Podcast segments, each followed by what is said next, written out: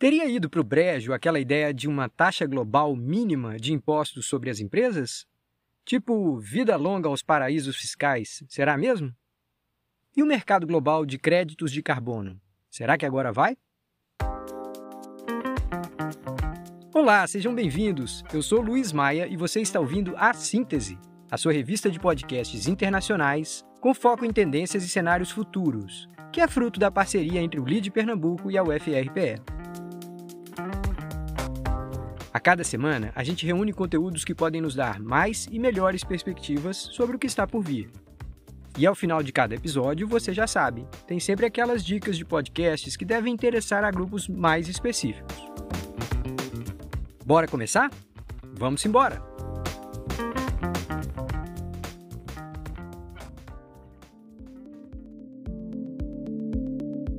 O podcast norte-americano Trade Talks, há uns dias atrás, entrevistou uma especialista em tributação corporativa para tentar entender se o Inflation Reduction Act teria trazido como efeito colateral o fim de uma grande orquestração internacional para acabar com os chamados paraísos fiscais.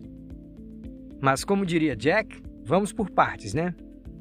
O tal Inflation Reduction Act foi uma grande vitória do governo Biden no Congresso Basicamente, a nova lei criou uma série de incentivos para a transição energética, corrigiu alguns problemas graves do sistema de saúde americano e, finalmente ao ponto, estabeleceu uma taxa mínima de impostos a ser paga por empresas transnacionais americanas. A ideia era coibir o que se poderia chamar de tax-driven offshore, em que uma empresa redistribui os resultados de uma operação global entre suas filiais mundo afora, de modo a terminar declarando a maior parte dos lucros em países com tributação baixa. Não deixa de ser curioso que a lei estabeleceu em 15% a tal taxa mínima, um patamar coincidente com aquele que havia sido consenso na OCDE depois de anos e anos de debates entre mais de 150 países. E aí você pergunta, ué, qual que é o problema? E eu te respondo, são dois problemas. Primeiro, é que, como essa taxa incide sobre uma média dos retornos obtidos em diferentes países, ela não elimina os ganhos de empresas americanas que buscavam os tais paraísos fiscais. Mas o pior é que ela não incorpora um ponto fundamental e que fazia parte daquele consenso de que eu falei lá na OCDE. Todas as etapas de produção de um bem global deveriam pagar, seja lá onde for, 15% de impostos sobre os lucros ali obtidos. Enfim, o que se vê é que os Estados Unidos queimaram a largada e as regras para que essa corrida fosse mais justa acabaram sendo abandonadas.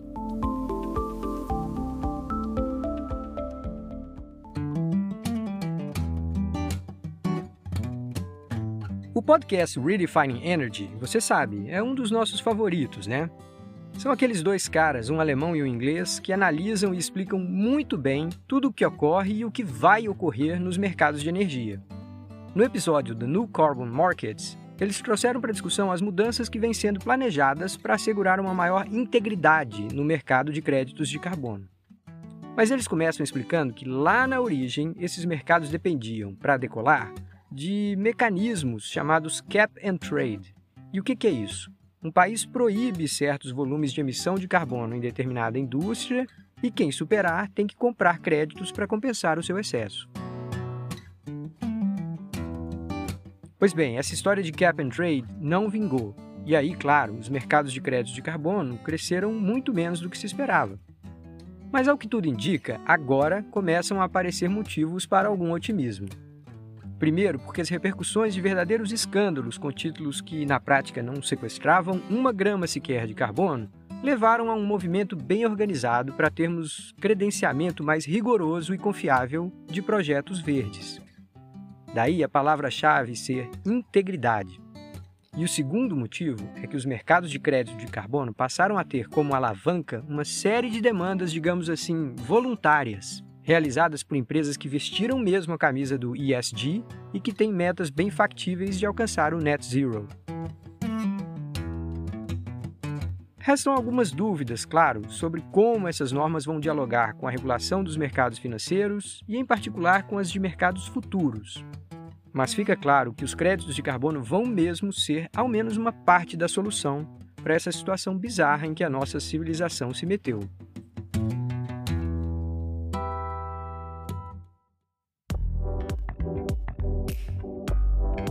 Você acaba de ouvir A Síntese, uma parceria do LID Pernambuco com a UFRPE através do seu Núcleo Econômico Integrado.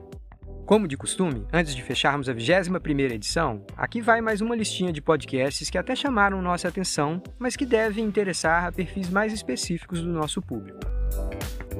Em primeiro lugar, para quem ainda não entendeu bem o que está acontecendo lá na Itália, com a eleição de uma coalizão de direita saudosa do Mussolini, vale conferir o Stories of Our Times, do jornal inglês Times, que editou um episódio lá de 29 minutos, mas que passam como se fossem 5. Vale a pena conferir. Uma segunda dica vai para quem acompanha de perto a cadeia global de alimentos. O podcast Food Chain, da BBC, coloca uma pergunta fundamental e a responde Who owns seeds? A quem pertencem as sementes? Você vai ver que o controle de algumas empresas gigantes nesse setor é realmente assustador.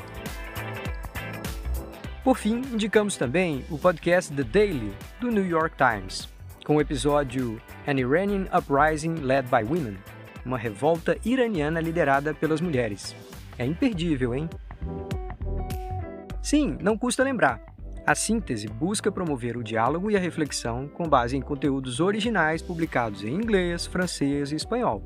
Daí, nossas interpretações podem conter pequenas imprecisões aqui e ali e não devem ser tomadas como recomendações de investimento. Fique ligado e compartilhe!